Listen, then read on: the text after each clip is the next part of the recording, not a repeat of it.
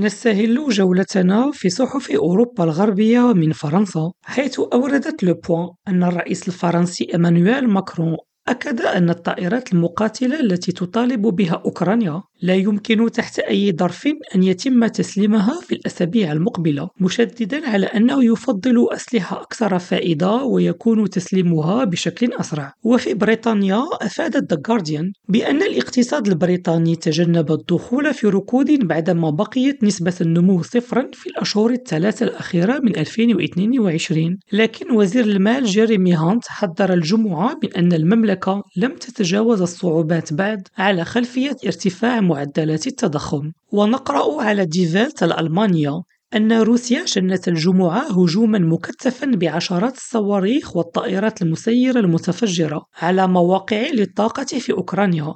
مؤكدة أن صاروخين عبر المجال الجوي لرومانيا الدولة العضو في الحلف الأطلسي وهو ما نفته بوخارست. وفي إسبانيا أشارت البايس إلى وفاة المخرج الإسباني كارلوس سورا أحد أشهر الأسماء في السينما الأوروبية والمعروف عالميا بأعماله النقدية لحكم الدكتاتور فرانكو منذ ستينات القرن الماضي. يونس قريفة ريم راديو إسطنبول.